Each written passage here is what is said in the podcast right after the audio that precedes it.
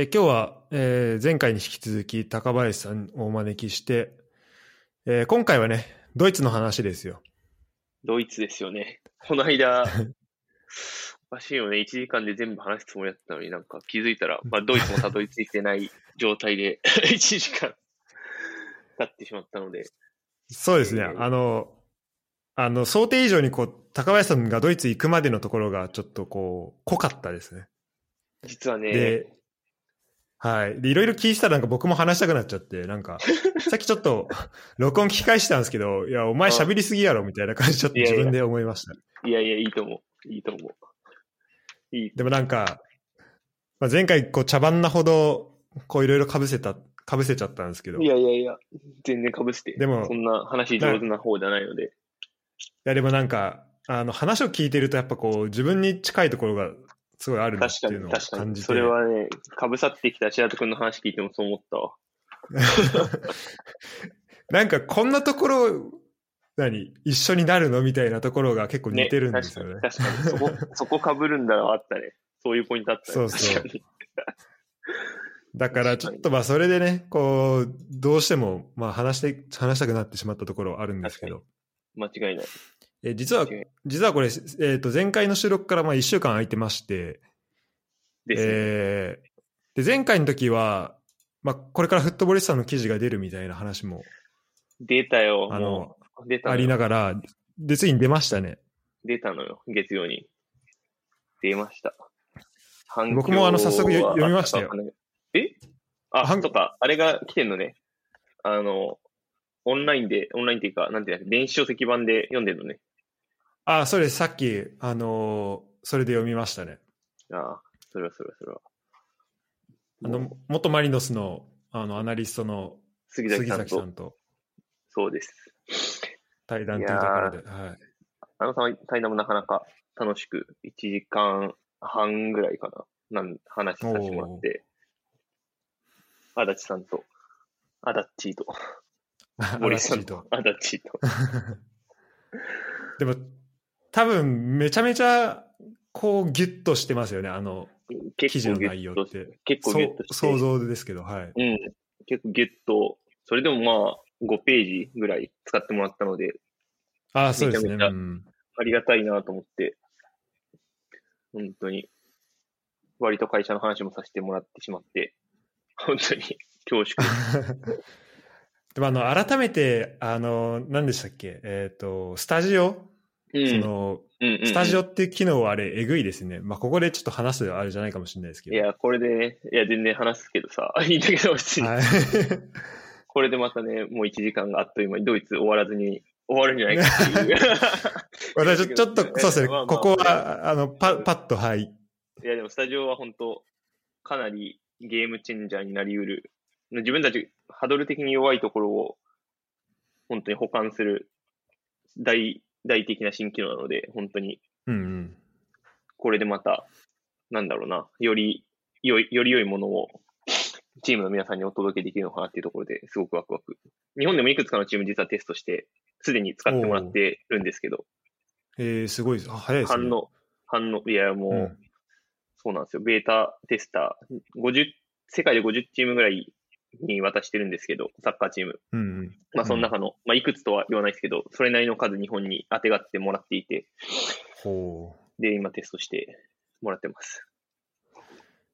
あのー反応はよ、反応はいいですよ。反応は良さげです。なかなか。いや、そうですよね。だってあれ、なんか、あの、まあ、映像で撮ったビデオの、うん。こう、ピッチのなんか、このエリアをちょっと色付けしたいとか、こう矢印を、あそう映像に付け加えたいみたいなのを、まあ、できるっていうので、なんか、それだけ聞いてると、なんか普通の映像編集とな、なんかどう違うんだろうと思ったんですけど、あれなんかこう、サッカー、サッカーピッチみ、サッカーグラウンドのこう、上から映した、まあ、いいわゆるこう、図みたいなのがあって、で、そこで選択すると、その対応してるとところが、こう、色付けされるとか、そうね、そうね。あるんですよね。なんかそれすげえなと思って。一つは、なんかその普通の映像編集ソフト、その、まあ、例えばファイナルカットとか、アアドビプレミアとかと比べると、やっぱり、こう、使いやすいし、自動的にトラッキング、選手を追いかけてくれたりするので、まあ、すごく簡単に使えるっていうのが一つと、まあ、逆にうん同じようなソフトっていくつかもともとあって、やっぱりテレビ局、まあ、基本的にはテレビ局でかっこいいグラフィックつけるために使うやつから派生してきてるんだけど、うん。まあ、そういうの。のはやっぱりその単体、お絵描きソフト単体、まあ、お絵描きソフトして。ドローイングツールって呼んでるんですけど、ドローイングツール単体で な、まあ、何十万とかって、やっぱりそういう値段感の、ななな下手すると100万単位のものになってしまうので、まあ、それがスポーツコードの中に全部組み込まれていて、まあ、スポーツコード、まあ、上のレベルのスポーツコードを使ってくれてる人は無料で使えるっていう、なるのはかなり大きな進化なのかなと思いますね。うん本当に。いや、えぐいっすね。結構、業界隈はざわつきましたね。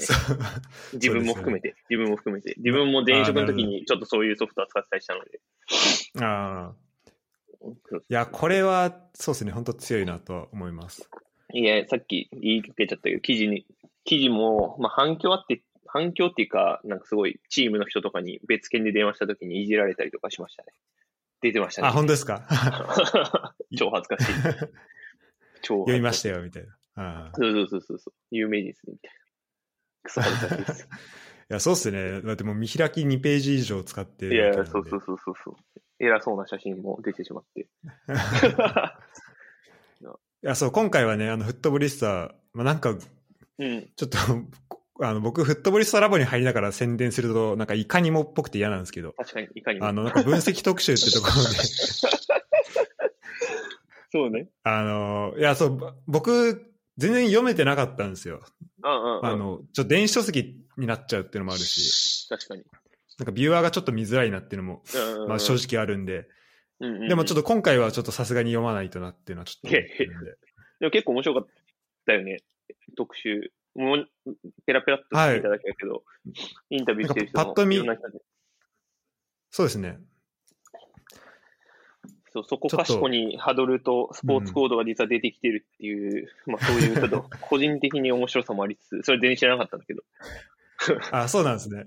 ラボ面のところで出てくるのはさ、そうそう知ってたけど、細田さんのところで出てくるのは知ってたけど、あはい。うん。それ以外のインタビューとかもちょこちょこスクリーンショットとか画像とかでスポーツコードの画像があったり、うちのプロダクトが出てきていたのでまあもちろん名前は出てないにしても、すごい面白かっお知ってるぞみたいな。た。そうそうそうえーうちのやつやみたいなのがたくさんありました、実は。なるほど。いやー、そうですね。てかもう、なんか全てのちょっと基盤になってるじゃないですか。もうこうデータを取るところがやっぱそこになってきてると思うんで。そうね、まあそう、なれるように頑張りますっていうところもあるけど、まあそういう未来を目指してますね。会社としては。もちろん。なるほど、なるほど。着々と、着々と。うん。ありがとうございます。いや、ちょこのね、フットボリスターの話もしたかったんですけど、これ、広げすぎると、また一エピソード取れてしまうんで、これやばい。ちょっとドイツに、ちドイツに行きましょょっとう。ドイツに行きましょう。ドイツ行きましょう。どでこの話前回は、うん。ああの、言葉の、あの、ちゃドイツに着陸したところで、そうだそうだ。言葉どうなんですかみたいな話をちょっと僕が膨らませすぎて、そこで終わりました。外語大のね、モジュールの話したね。あ、そうです。外部代使ってんだよみたいな。僕も使いましたみたいなそれだ。話で終わったんで。うん。そうだね。じゃあ、どうする？着陸して、えー、そうですね。何から話したらいいんだろまあ、なんか、う。うん。あの、まあ、こう前後、そうですね、うんあんまりしするのも良くないのかなとはまあ思うんですけど、うん。まあ、単純にそのい家とか、ああ、だよね。そりゃそうだ。はい、どあのその生活のところですね、まず多分みんな聞いてる人が一番気になるのが、はいはいはい。あの、そう、まあ、前回その、バイトしながら、日本食料理屋でお金稼ぎながらみたいな話もうん。あったんですけど、まあ、そこも含めて、そうね。なんか、どうやって、それで実際にこうサッカー選手っていう、こう。のこう、契約があるわけですよね。おー、そうね。でいろいろある、いろいろあるよね。そういうとこ。そうで、なんかそこ、で、そことかも多分、うんうんうん。あの、日本のその地域リーグとかがどうなってるのかって、まあ僕知らないんで、そことのちょっと比較も含めてなんか教えてもらえればなとは思うんですよ。地域リーグに関して逆にね、俺もプレイしたこと、地域リーグの上の方のチームでプレイしたことないから、わかんないっちゃわかんないから、まあそこを比較するのは難しいところはありつつ、まず、はいそうですね。あの、まずじゃあ、生活の話する、サッカーの話する。そうですね。えっと、ちょっとこう軸というところじゃもうサッカー絡みでちょっと生活の話に行ければなと思うんで、まずそのササッカーの話、どうやって、まず最初のチームを、うんうんうん。割とね、両方そこ絡み合ってくるから、全然どっちもまとめて話せちゃうんだけど、お多分チーム、チームを探すときに、まあ、想像していただいたらわかると思うんですけど、基本的には、あの、練習参加して、まあ、OK なり、NG なりが出て、っていう、うんまあ、プロセスで、日本だとちょっとセレクションとかの方が多いかもしれないですけど、ドイツは大体、セレクションっていう概念はあんまなくて、あの、チームの練習に参加して、うんいいか悪いかみたいな、まあ、翌シーズンなり、今のシーズン入れるかどうかみたいな話なんですけど、もちろん、まあ、コネなしでい飛び込むっていう選択肢もあるわけじゃないですか。うん。あの、コネなしでっていうかもう本当に、とりあえずど、まあ、道場破りみたいな感じで、別に体一つで、体一つで はい。行くみたいな。っていうことは、もちろんできるんですけど、ただ、まあ、それだとやっぱり効率も良くないし、自分も、あの、時間も限られているので、まあ、うん自分、僕の場、自分の場合は、あの、まあ、よく聞くことあると思うんですけど、向こうにいる、あの、留学サポートみたいなことやってる、それはあの、会社単位、会社としてやってる人もいるし、個人でやってる人もいて、まあ、かなり多くの人が割とやってると思うんですけど、まあ、たまたま知り合い経由で、そういうことやってる人につながり、つながったので、まあ、その人に、まあまあ、いそれなり、それなり、いくばくか、まあ、ちょっと要件はともかくお金を渡し、お金払って、で、そのチームの、あー練習参加するチームとかを、まあ、なんだろうな、つないでもらって、練習参加してっていう流れを、まあまあ、取ったっていう感じですね。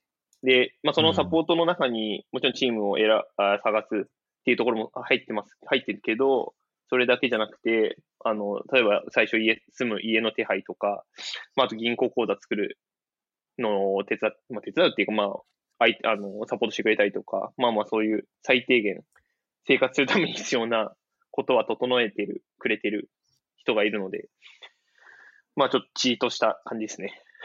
それでお金、お金払ってチートした感じです。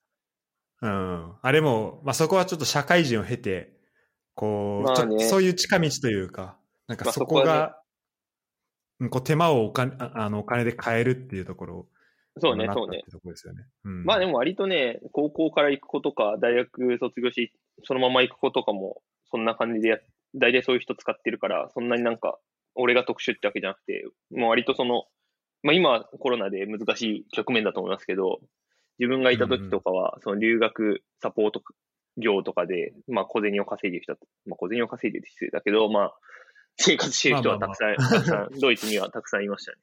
特にデュッセルドルフとかケルンあたりは。あの多いですもんね、日本人も。そうそうそうそうそう。で、ある程度サッカーしてれば、つながりもできるから、5部とか6部とかうんうん7部とか。で、そうすると、まあ自分は選手で選手上がったら、そういう留学サポートしたりとか、するっていう人はたくさんいたかなっていう印象ですね。うんうん。そう、なんか、ドイツ、本当、日本人のサッカー関係者多いですよね。なんか、びっくりしたんですけど、おいおい。クラブハウスでも、この間、あの、フォルトゥナ・デュッセルドルフのなんか、スタッフの方とか。え、あの息子でしょ？え、あ誰ですか？の、有名人の息子の、あれだ、薬丸、えっ、と、薬丸隼人じゃない？薬丸秀明の息子の人じゃない？違う。え、そうなんですか？あれ？違うかな？いや、多分ね、はい、やっと。違ったかな？いや、そうだよ、多分。薬丸隼人って、あの、薬丸秀明っているじゃないですか。はい。タレント。はいはい。あ、息子がいありますね。息子が、もともと多分スペインでちょっとサッカーやって、その後デュッセルドルフ来て、まあ6部とかでプレイしてたんです。で、俺が行った時もいたんだけど、プレイしてて。うんうん で、それが、その人が、その人がって俺の、俺より2個か3個年下だけど、その人が、多分今フォルティナ・デュッセルドルフに入って、あの、フロントに入ったと思うよ。確か。あ、そういうことなんですね。うん。あ、そうそう全然知らなかった。多分、二二人目、他にいるかもしれないけど、日本人。そうそう。多分、そんなニュースはちょっと前に見た。なあ。確か。確かにニュースになってますね。へえ、うん。そうそう。それでなんかそのフォルトナにはなんか日本人プレイヤーもいるみたいなんで。増えたんだよね。俺いた時がね、一、人か二人いたけど、だあれか、大迫じゃない、えっ、と、大前、大前選手がいていな、いなくなってからかな？俺が行ったのは逆かどっちが先だっけな？忘れたけど。俺の、俺がいた時は、アンダー23に、ね、アカデミー出身の子が一人いた気がする。確か。あ、そうなんですね。うん。へえ。でも今はね、二人か三人いるっしょ。なんか、そう、あの、僕知ってるのは、あの、あと、アペルカンプ。アベルカンプ、そうそうそうそうそう。はい。選手。うん。はい。なんで、こう、まあ、そんな感じで、やっぱ日本人が結構多いんで、なんかその辺のこう。つながりというか、こう、いろんなところで、まあ、今ほど、こう、クラブハウスとかが、あの、うん SNS とかが、まあね。まあ、ないにせよ、まあ、だからこそ、こう、なんとなくこう、つながった人同士かなり近い距離感があったんじゃないかなってこう想像するんですけど、どうでした？そうねその辺は。まあ、けまあ、俺はそんなにこう、社交的なタイプではないけど、でもやっぱ日本人のコミュニティってやっぱあって、うん。まあ、てかそもそもデュッセルドルフなんて、なんか、割と日本人が支配してんじゃねえかって錯覚するぐらいの街だから、ちょっとケルンとはですね。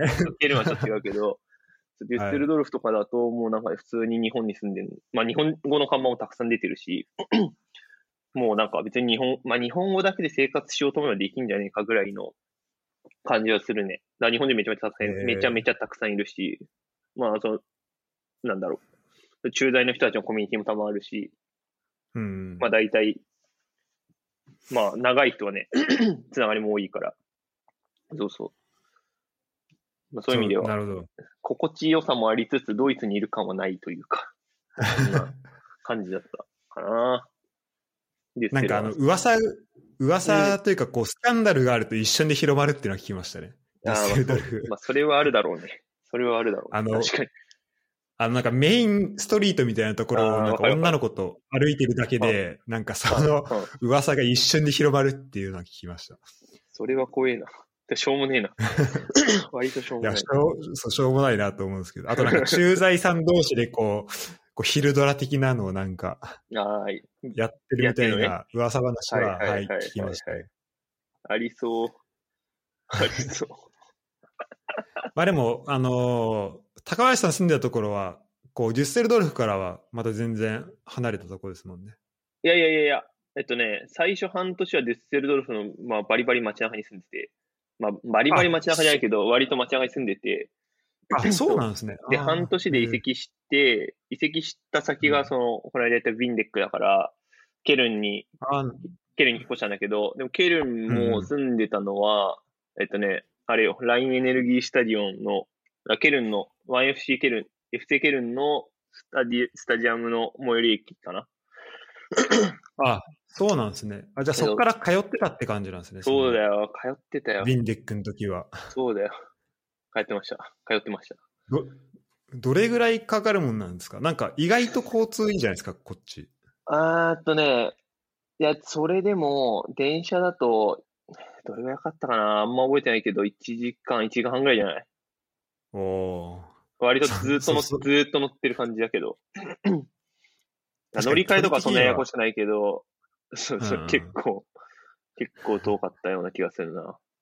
しかもだいぶ山の中走りますもんね。いや、こうずーっとや、ずを。ーそう、自然を満喫しながらみたいな。よく言えば。よく言えば。よく言えば。よく言えば。そうそう、そんな感じだったな。なるほど、なるほど。うんうん。懐かしい。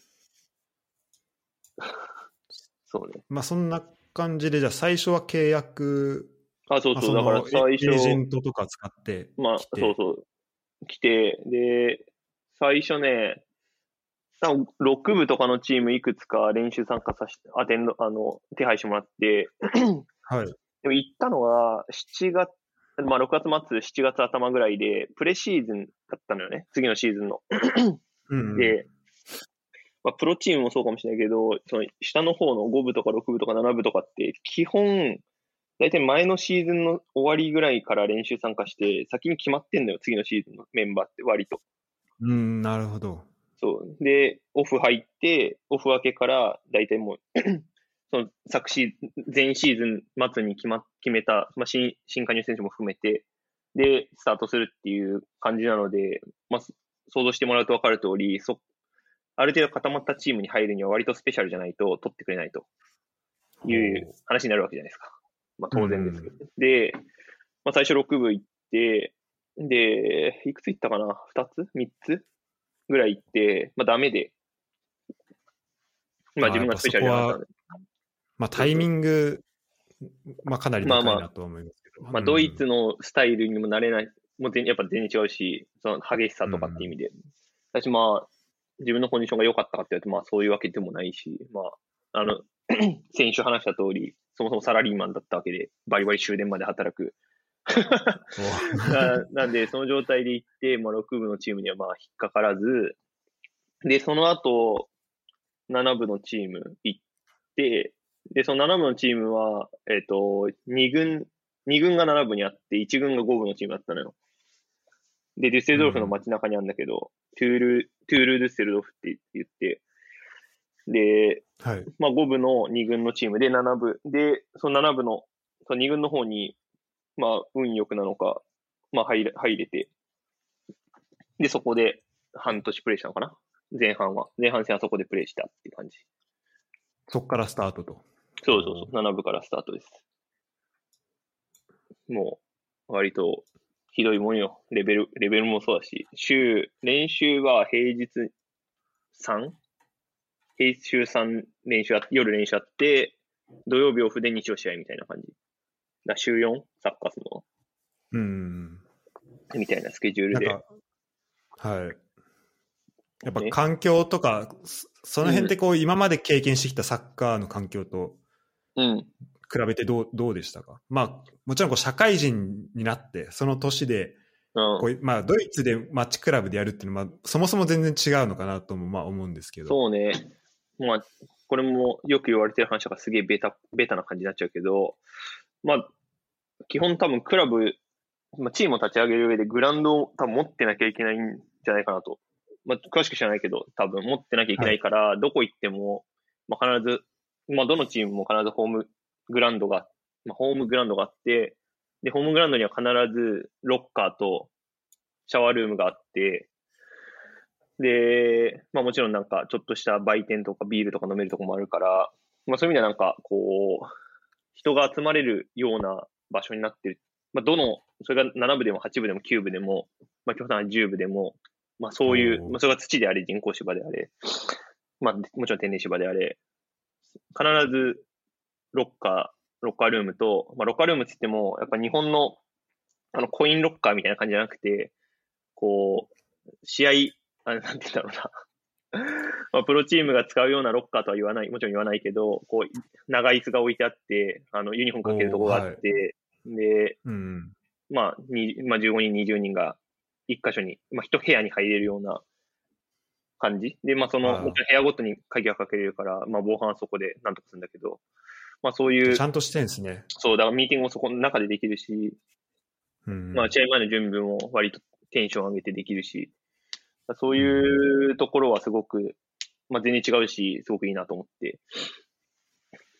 そうそう。だから、ホームゲーム、ホームグラウンドがあるから必ずホームアンダーウェイでリーグ戦できるし、日本だとやっぱり、こう、セントラル開催みたいなことばっかりだと思うんですけど、JFL JFL じゃない関東リーグから下になると、地域リーグ以下はう。ん。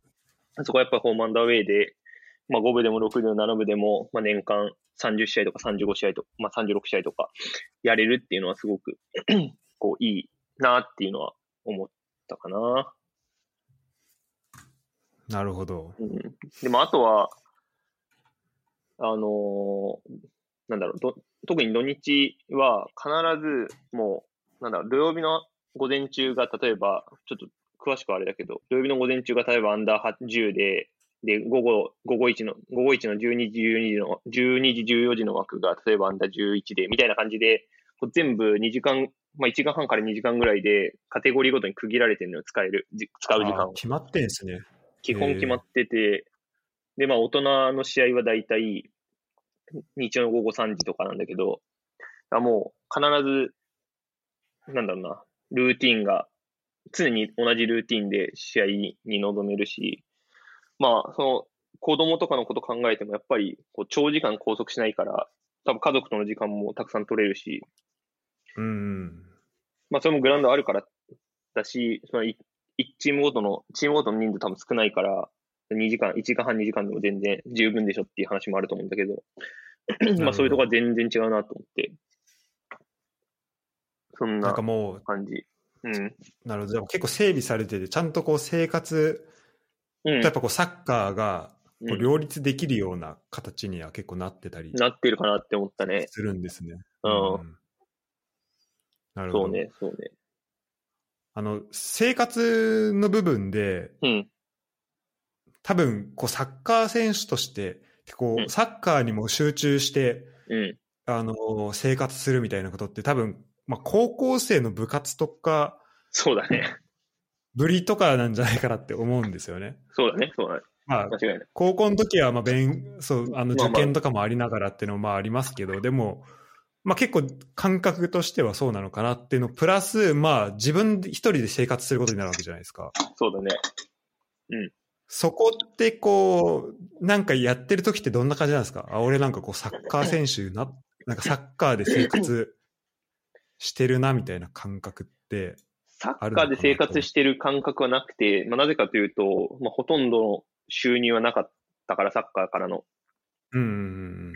でも基本、平日は週5でバイ、へ昼間バイトして、で、夕方ぐらいに上がって、夜練習行く、もしくは、まあオフの日はオフだけど、まあみたいな感じだったから、まあもしくは夜、あの、オフの日は長くバイトするっていうのもあったけど、うん、だか、ら、そんなに、こう、サッカーで生活してるって感じはしなかったけど、でも、まあもちろんサッカーしに来てるから、さ、なんだろうな。社会人、サラリーマンの時に比べたら全然じ自分の時間もあるし、いくらバイトしてても。だから、そういう意味ではまあ、まあ充実は間違いなくしてたし、まあサッカーも、まあ頑張れ、まあもちろん頑張れたよねっていう話はあるかな。全然違う環境で。うんそう、なんか、着いた時に、こう、コンディションがまだそんな整ってなかなくてみたいな話あったじゃないですか。うん、うん、うん。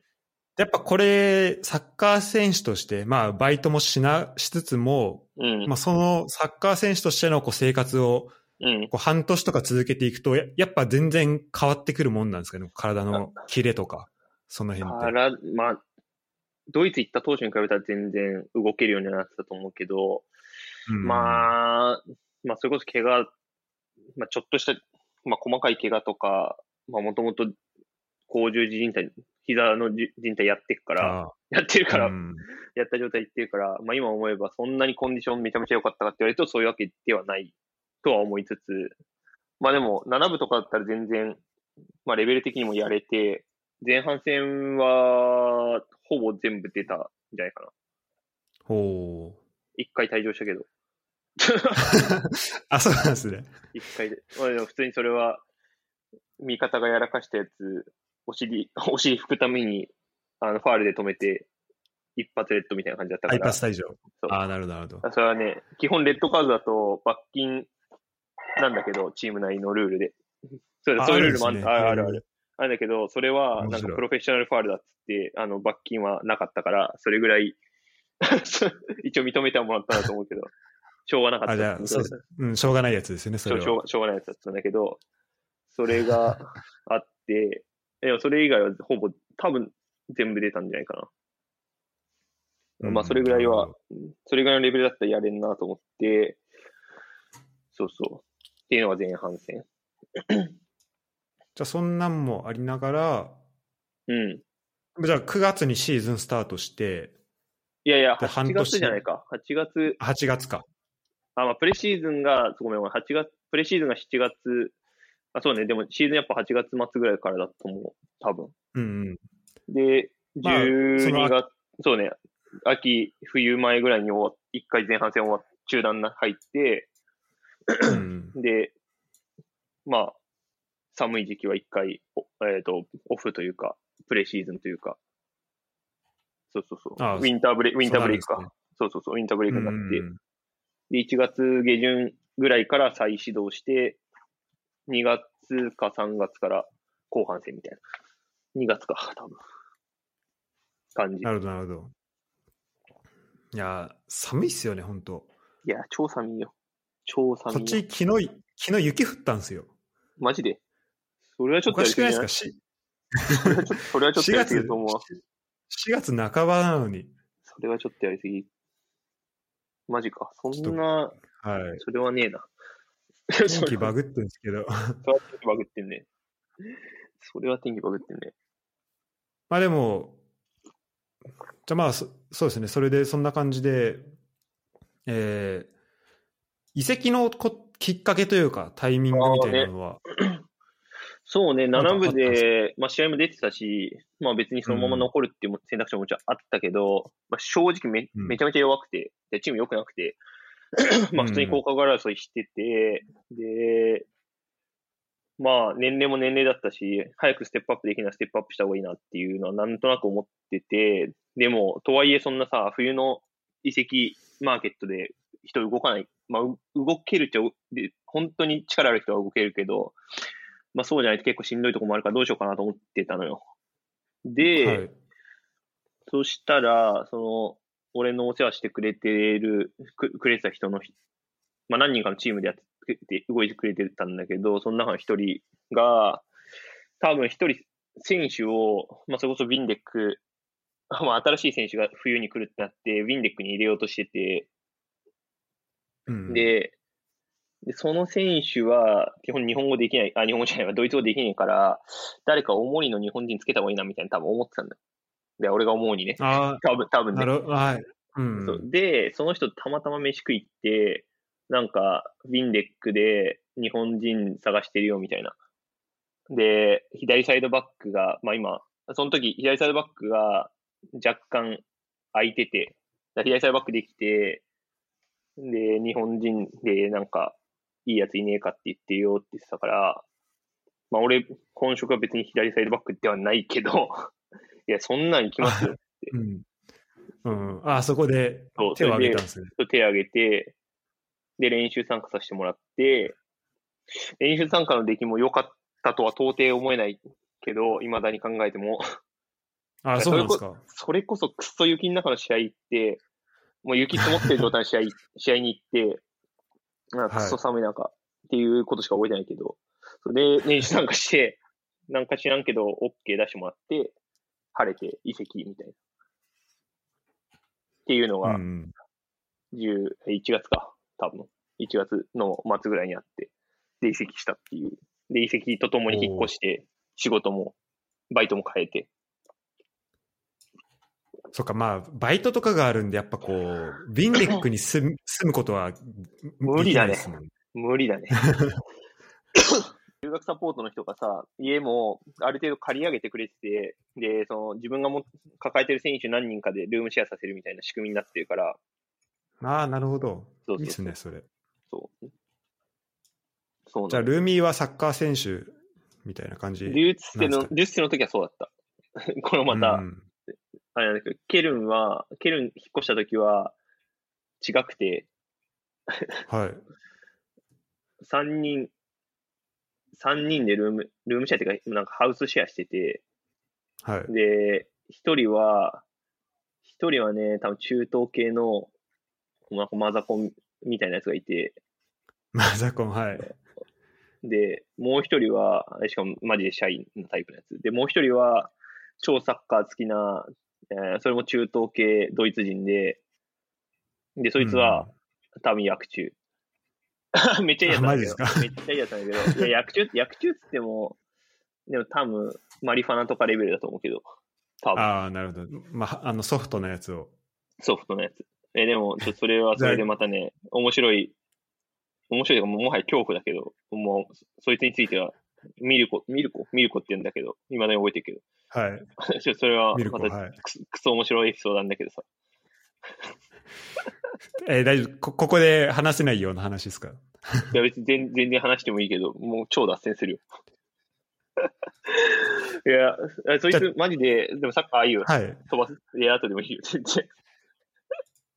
ちょ、ちょ、そうですね。あの、こせっかくなんで、ちょっと、もし話せたら聞きたいなっていうのはあります、ね。ッケーオッケー。いや、そいつマジでいいやつで、でサッカーすげえ好きで、なんか練習、うん。まあい、あの、試合終わると、大体こう、そいつのへ隣の部屋だったんだけど、そいつが声、はあの声かけてきて、今日試合どうだったみたいな。で、出たの出なかったのみたいな、うん。勝ったの負けたのみたいな感じで、うん。まあ、すげえ気さくな、ちょっと年、だいぶ、いくつだ、40、50ぐらいのおっさんなんだけど、ああ、そうなんですそねう。結構、うん。結構上のやつで、でもマジでいいやつで、結そうそうそう、いろいろ話聞かせてくれて、いいやつだなと思ってたのよ。で、はい。ある日夜に、え近くのコンビニ行こうと思って、まあまあ普通に家外出て歩いてたら、なんか前の方、目の前、目の前に、目の前にってか、俺の前歩いてたやつがすげえもうなんか、規制を上げつつ、ささもうなんかやばかったよ。やべえやついたの。あと、シンプルに言うと。目の前で叫びながら、ちょっと、うん。ちょっと怖いですね、その。結構、結構怖いやついて、で、はいで、そいつが俺が行こうとしたコンビニに入ってったわけよ、まさかの。うん。で、マジかと思って、マジかと思って見たら、そのミルコだったっていうね。もうもうビビるよ、本当に。こう覗き込んだらミルコがいて。マジかよと思って。で、部屋、まあ普通にでちょっと、そう、ちょっと入らずに、ちょっと、ま、そいつが出てくの待って、でもうそれでコンビニ行ったんだけど、まあ、確かにその前から、なんうん。夜になると急になんか変な叫び声聞こえたりとか、そいつの部屋から。で、あったのよ。確かに。確かにあったしてたんですね。確かに。で、しかもなんかたまに臭かったりとか、やべえ臭い、マリファナみたいな臭いがあったりとか、あ、ウィード臭してたんですね。そうそうそうそうそう。だからなんか、やべえかなと思ってたんだけど、まあそんなことがあったりとか。まあちなみにだ、多分ドイツも大麻はあの違法なんで、そうですね。あれです。じ ゃあ結構そのハイになっちゃう系の人だったんです多分ね、すげえ good trip したんだと思うよ。多分ね。多分ね。でもあの、ドイツ、確かに、街歩いてると結構匂いすることありますね。するよ。するよ。しますよね。全然ランニングしてる時とかに。するよねうん。全然しますね。はい。自分で巻いてんじゃねえかってやついるよね。葉巻みたいなやつで。います、いますね。いるよね。いや、それこそね、でままあ、それ、うんはまあ、大麻なら、まあ、可愛いもんでっていうのもあれだけど、それよりも怖かった、もっと 怖かった。前、その、デュッセルに住んでた時の家、近くちょっと、あんま治安良くないとこで、はい。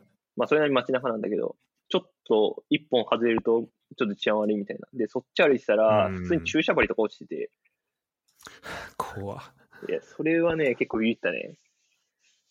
あるんですね。あったあった。マジかよと思って。まあまあ、そんな。確かに大きい町、そうですね。そういう通りもあるんで。そう、どうしてもあるよね、そういう通りが。うんそうそうそう。なそんな感じだね。そう、ミルコはいいやつだったね。帰いなくなる、あ、いなく俺が帰るとき、帰国するときに、なんか、俺のこと忘れんなよって言って、なんか写真くれたもん。なぜか。えー マジいいやつや。いや、もう忘れたくても忘れらんないですね。そんな、いやいや、そんなエピソードあったら。そうそう全然忘れられない。なぜか北朝鮮かなんか行ってる時の写真とかあったからね。お前どうしたみたいな。マジですか？あ、マジマジマジ。なんか、それはそれで、興味深い話聞いてみたいですね。ね、興味深いでしょ。めちゃめちゃ興味深いですね。謎。マジで謎。お前誰？みたいな。何者みたいな。いや、本当ですね。マジで何者なんかいろんな、うん、いろんな経歴を持ってそうな。な。そうそうそうそうそう。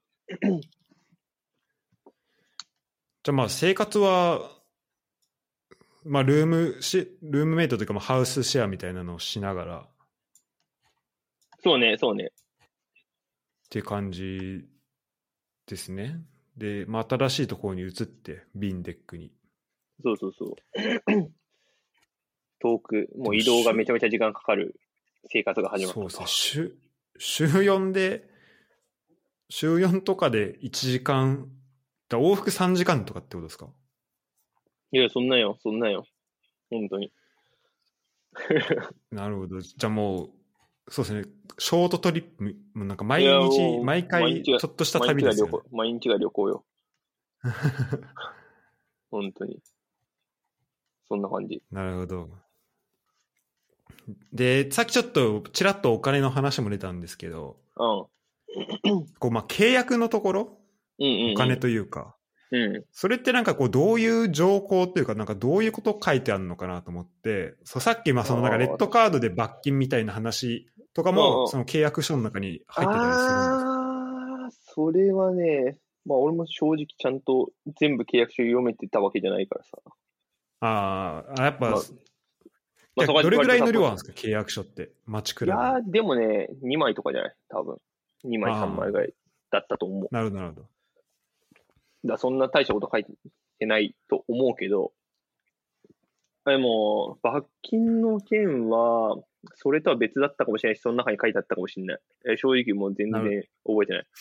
なるほど、なるほど。全然まあでもまあ、見るとこっつったら、お金となんか期間とかですもんね、大体。まあそうね、そうね。まあ勝利給もしくはど何がどうやって出るのかっていうとこだから、うんうん。まあだし別にそこに交渉の余地があるかっていうとかなりその選手の質によるけど、俺みたいな立場だと、交渉の余地は基本的にないからさ。うんなかなかまあ、そうなかなか、しかも交渉しようにも、ドイツ語でとかなるとあ厳そうそうそう。しいですよね。まあそこは割と、そのサポートしてくれる人に任しちゃったりとかも、まあまあ正直してたし、そう んそんな感じだね。そうってなんかこう、7部と5部のうん。チームで、契約のうんなんか形態違うなとかってありました、ああ、いや、でもね、それは多分ないんじゃない？アマチュアである限りはほとんどないと思う。まあその。金額が違うとかそういうのはね、もちろんあると思うけど、はい。基本的にはアマチュアである限りは多分、ないはず。ほとんど同じだと思う。多分。基本的なこのシステムってどうなってるんですか？こう、基本給プラス勝利給みたいな感じなんですか？基本級プラス勝利級の人もいるし、勝利級だけの人もいるし、まあわかんない。出場級ついてる人もいるかもしれないし、多分それは結構ね選手によると思うよ。なるほど。あ人によって変わってくるんですいや、全然人によって違う。チームにの中でもめちゃめちゃもらっ、それなりにもらってるやつは全然もらってるし、もらってただろうし、そう、だ全然それはね、ディペンズオンだね。ちなみに高橋さんは7部と5部でそこの仕組みとかって変わりました？えーっと、どっちも基本級なくて、で、勝利級で、はい勝利級の金額はちょっと上がったかな。ああ、それやっぱり5部に5分に上がっ行て。うんうんうん。まあでも勝ってないからさ、そもそも。いや、その7分、5分、そのビンデックもその時残留争いしてたから、ああ、なるはい。そう。そもそも勝たないと金にならないからさ。まあ別にそこは、何、自分の生活費、それ、勝てなきゃ生きていけないぐらいの生活じゃなかったから、そういう爆打してなかったから、うんあれだけど、そうそう。まあそれがいつ払われるかもわかんないしね。今極端な話、勝利級も。ああ、そういう問題も、またそれは別であるんですね。そう、チームによっては。確かに確かに。あどのチームもが、そこ万全なわけではないですもんあ、ね。もちろんもちろん。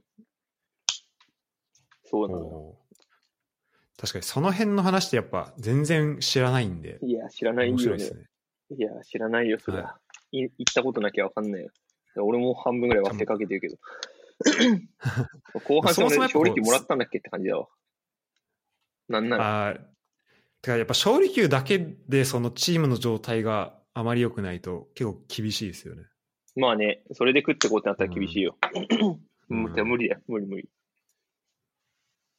いや、月にね、だって1試合1万、ま1万とかだからさ。うん。で仮に1試合1万だとしてもさ、リーグ戦って4試合しか、週、週1試合しかないからさ、月マックスうん4万じゃん。まあさすがに暮らせないのですね。それ、それは確かに。例えばだとしても。これって日本と比べるとどうなんですか？日本あもまあこれ選手によってきたりもするかなり選手によるし、最近の関東リーグのチームとかで J 目指してるところとかって全然勝利球出してんじゃないかな。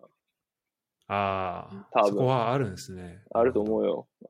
人参ぶら下げないとやっぱ、みたいなとこは、まあ、プロに近まあ、づいて上目指すなら、そうかそうそ確かに。う。全然あるんじゃないかな。なるほど。じゃあ、そこはちょっと、まあ、お金出るところは出るけど、そうね、そうね。それはやっぱどこも変わらないというか、逆に。うん。あありがとうございます。お金の話も聞けて。やっぱこう、あ、でも、そのアル、逆にアルバイトの方とかって、こう、なんか最低賃金みたいなのってどれぐらいなんですか、ドイツって？えーっとね、いくらだったっけないや、それはね、マジで全然覚えてない。正直。まあでも、それで、それで生活できるぐらい、まあ、もら構入っえたっていう結構ことですよね入ってたし、まあ、シャド君もいたらわかる。まあ今、もしかしたらちょっと違うかもしれないけど、物価はさ、外食さえしなきゃだいぶ安いじゃん。だいぶ安いですよね。必需品的なところで言うと。はい。で、家賃もさルームシェアしてるからさ、うだいぶ安いし、うん。そうすると割と1ヶ月の必要なお金ってだいぶ安いわけ。じゃん？そうですね。そうそうなると、まあ、なんだかんだバイトだけで、なんとかなるぐらいには稼げたかな。確かに、生活はできちゃいますね。そう、れ生活はなんとかなる。うん。だワーホリだから別に上限ないわけじゃないけど、ないし、基本的には。うん。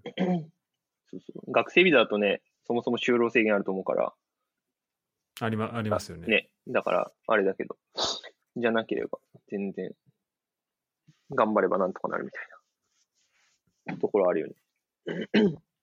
なるほど。うん。えーまあ、それじゃあ、こう、ビンデックでプレーをしていって、うん。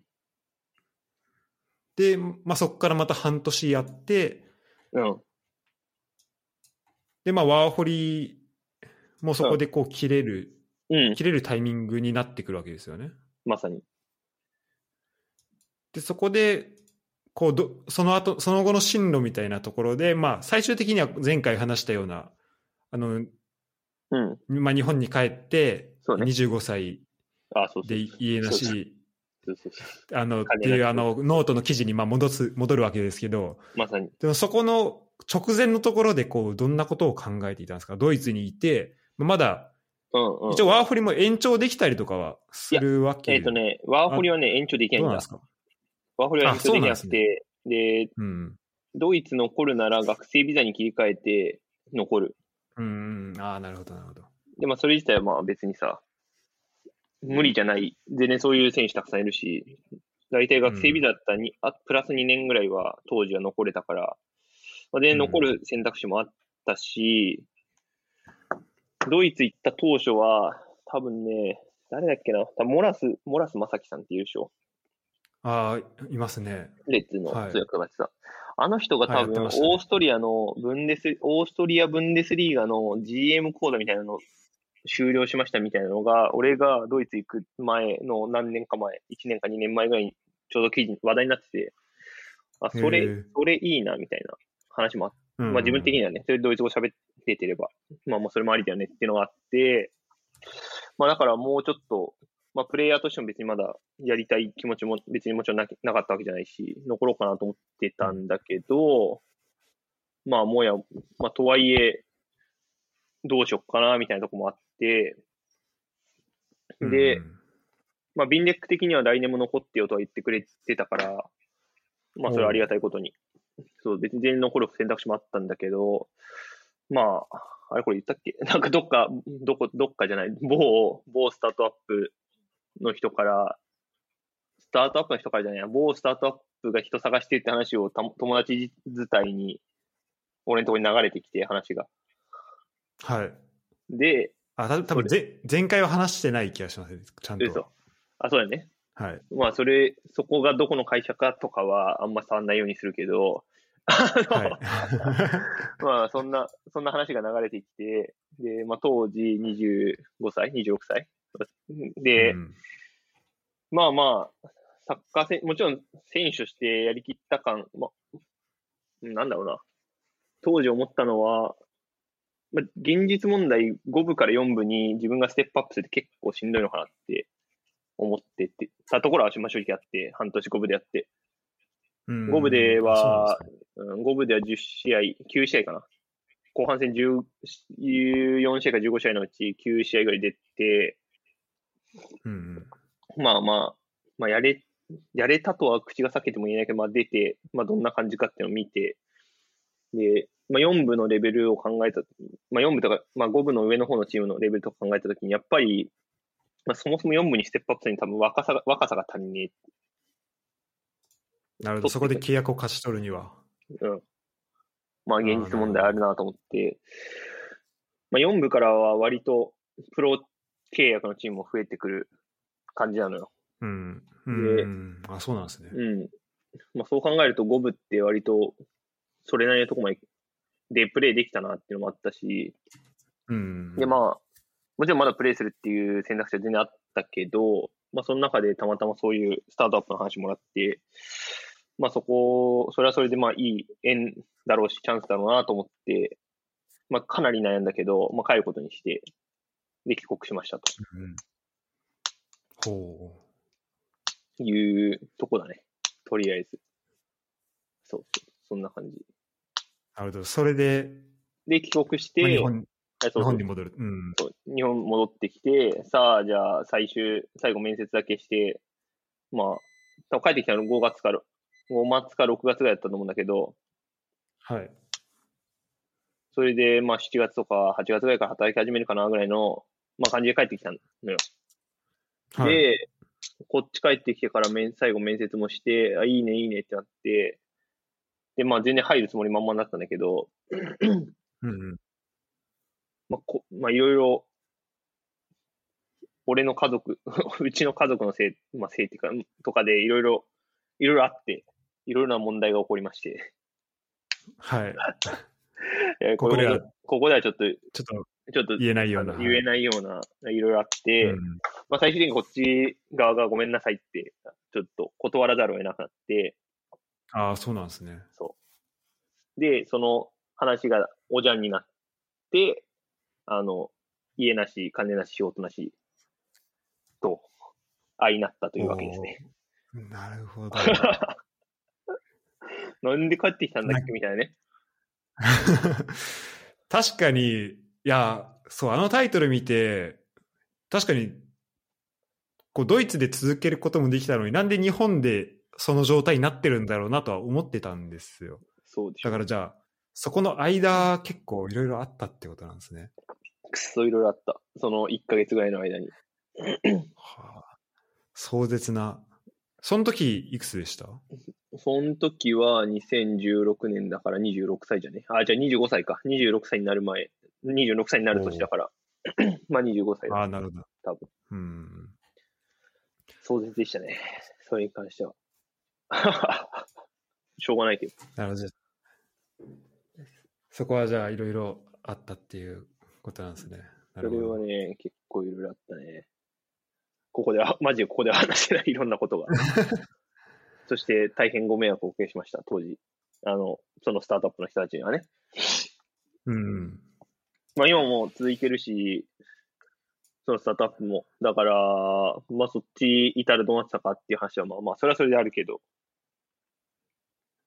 まあまあ、まあそ、こはじゃあちょっと一個のかなり分岐点、それもまあすごいぶ分岐点ですね、そう考えると。今、このハドルにそうね働いてて、って考えると。いろいろ分かれ道はたくさんあったね。そう考えると。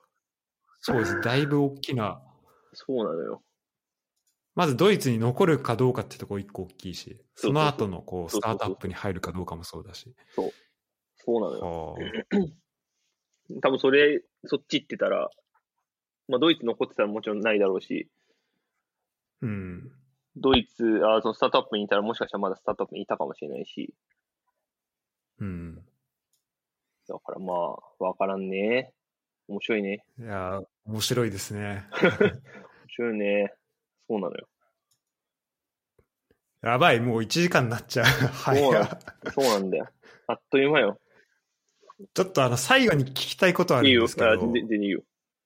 や、本当はね、僕が行った、こう、数少ないドイツの街の話とか、あそと、うだよ。高林さんがこう国内でなんかどの街行ったんですかみたいなああ、確かにね。は話もちょっと聞きたかったんですけど、ちょっと今回は できなそうなんで、ちょっと今もし、うん。この、えーっと、6年前、2015年に戻って、うん。で、ドイツのスタートをもう一回、まあ、うんドイツのスタートというか、うん。まあ、今のこう持ってる知識とか、経験とかで、年齢だけあの時に戻れるとしたら、おなんかどんんなことをしていたのかなっていうのをちょっと聞きたくて、またドイツに行っていたのか、それとも違う国に、まあ、あの、まあ、もともとイギリス行きたいってことだったんで、まあ、イギリスでなんかやっていたのか、それともまあ日本に残って、うん今の仕事、あその時の仕事を続けたり、他の会社に行ったりしてたのかなっていうのを、ももし今のこのスキルとか全てをこう持っていけるとしたら、で本当いいとこ取りができるとしたら、いいとこ取りができるんだとしたら、イギリス行きたいわ。やっぱ。あ、やっぱり、うんその思いは。んそうだ。ね、イギリスかな。まあ、ドイツは全然、基本的に、あの、い全部行ってよかったと思うし、まあ、なんだかんだ全て良かったと思うけど、まあ、やっぱイギリス行きたかったかな。今でも。うん。それはる、ほど。まあ、普通に英語っていうのもあるし、まあまあ、まあ、それはあるけど、でも、うーん、やり直せるとしてこれをプラスアルファでできる、こんなことプラスアルファでできるなみたいなのはあんまないかも。割とあじゃあ、まあ、そそういう意味では結構ややれることは、やれるうんやうん。やれることはやったと思うし、割と限界ま、うん限界だったと思う。あれが。それ以上はできないんじゃないかなと思 確かに話聞いてると、そうですね。う。いや、すごいなと思って。語か、学学校行くか行かないかぐらい、多分。ああ、なるほど、なるほど。そう。行ってないから。それはまあちょっとあるけど。それ以外はでも、うん。まあまあ、よくやったんじゃないかな。自分で言うのもあれだけど。なんかその、まあ、イギリスのところで言うと、やっぱじゃあその語学っていうところでは、なんか今この、まあ、グローバルうん。企業にこう勤めてるっていうところで、うんなんかうまいこと、そこの、なんだろう、こう英語のこうネイティブとやり取りするみたいなところは、うん。うまいことできてる感じではあるんですかね。そう。総裁というかその思いをあまあうまあまあ、そういう意味ではそう違うところにつそういう意味ではそうかもしれん。そうかもしれない。いやでもあの時英語を喋ってはもっと今英語喋れんじゃねえかっていう気がする。イギリスに行ってたら。ああ、確かにそんと、そうですね、その時の6年前に行けてたらっていうのは確かにそう違いますもんね。うん英語圏で生活したことはないからね。あの多分前回も言ったけど。ううん。なんかそこはちょっと。あるけど。いや、僕もそれはめっちゃ自分で思いますね。ああね。英語ネイティブ、そうですよね。なんかそこで生活したいなっていうのは。でもスタートから英語ネイティブだ英語ネイティブのところでは初めての海外一人暮らしだったらもうなんか死んでたかもしれないけどね、メンタル。逆に分かんなさすぎて。確かに。そうなそれは、まあ、結果的にどっちが良かったかは分からんけど、うんうん。まあでも、でも言うならそれぐらいかな。でもドイツは、あれしとけばこれしとけばってももちろんなくはないけど、まあでも、まあまあよくやったんじゃないかなと思うわ。おーでもやっぱそのこ後悔なく一つのこう期間を過ごせるっていうのはす本まあ当すごい、そうね、そうね。いいですね確かに、確かにありがたいことだよね。うん間違いない。確かに。どうしてもやっぱこうしとけばなみたいなありがちだもんね。出ちゃうかなって、はい、ありがちかなと思うんで確かに、うん、確かに。そうね。なんかこれやっとけばは、なんかあるかな。もっと筋トレしとけばよかったとか。ああなるほど そういうのあるかも。もうちょっとなんか、あとまあもっと言えば高校の時の結果ちゃんと直してから行けばとか、そそそういう意味で言えばまあまあ、なきにしもだけど。準備的な、うんうんうん。あありがとうございますこれあのまあちょっとじゃあ最後にちょっと逆に、まあ、今このなんだろう環境というかうん。あの家族的なところとかもうん。あのあると思うんで、うんあれなんですけど、ももしこう、なんで、なんでしょう、この海外にまた住みたいみたいなところで言うと、今でもイギリスにできることなら住みたいみたいなのはー、あったりしますか？なんか将来的にイイギリスに。住みたいなみたいな、こう海外どっか行きたいなみたいなのって、海外住みたいは、あー海外住みたいはないかって言われたら、なくはない。あるっちゃある。けど、うん、あるけど、まあそれドイツから帰ってくるときも思ったことなんだけど、やっぱ次住むなら、やっぱちゃんと自分が求められてる場所で仕事がある状態で住みたいなと思ってはいる。そうなんか、とりあえず海外住みたいから海外行くじゃなくて、ちゃんと求められてオファーがあって仕事があるから行くっていう状態で行きたいなって思ってるかな。なるほど、なるほど。いや、そうっす。環境、いや、それめっちゃわかんな。なんか、僕がフランスから帰ってきた時も、そういう思いを胸に帰ってきましたね。やっぱそうだよね。でも、そうなるよね。なんか、うん、本当なんか、赤子のようにこう、扱われてというか、なんかもうそんな状態で行ったんで、なんか何もわかんない状態で行って、うんうんうんうん。で、これからみたいな時に帰ってきたんで、僕は。そっか。そっかそっかそっか。うん。やっぱこう、準備も全然してなかったし、なんかその辺の反省とかもあったんで、うんうんうんううん。ん。確かにそこはすごい、なるほど。じゃあ、そういう意味だと、結構もう準備は今、そういう意味で今からイギリス、こう、まあオファーさえあればみたいな状状態には結構なりつつあるっていう感じ。なんですかまあ、でも、その、それこそイギまあ、リス行った現実的な。な、あまあ、そう、現実的にっていうところもそうだしさ、そもそも、うん、今イギリスい、なんだろうな。もうそれこそ助っ人外国人みたいな話につながると思うけど、今自分がイギリス行ったところで何か、なんだ、プラスアルファ、現地の人と比べてプラスアルファの価値出せるんだっけっていう話で言うと、うんそれってなんだっけっていうのはあるよね。わかんない。いやなるほど、なるほど。現地の人と同じに働けばいいわけじゃないじゃん。うん。ビザ取ったりとかさ、余計な、あの、会社、会社側からしたら余計な仕事しなきゃいけないわけだからさ。そう、だからそこを含めて取ってくれてるっていう、あそこのプラスを自分がどどれだけ作れるかってところそう。そうそうそう、必要じゃん。うん。そうそうそありがとうございます。なんか、う。いいえ。いろいろ、あの、本当に考えさせられます。いやいや、そんな、そんな。毎度毎、毎度やっぱ、うん。なんかこう、似てる経験とかやっぱりある、あったりするんで。なんかそうねっから確かに。うん。ありがとうございます。いいえ、いいえ。なので、まあ、ちょっとそんな感じで、やっぱり中編になりましたね。中編なのか、果たして中編に、い中編なのかっていうことすら怪しいけど。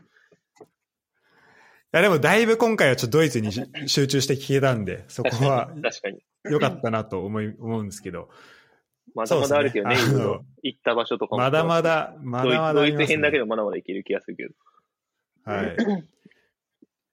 ちょっと、そうですね。ちょっとまあまたぜひお願いしたいです、ねしましょう、。しましょこの、この続き。はう。い。ぜひやりましょう。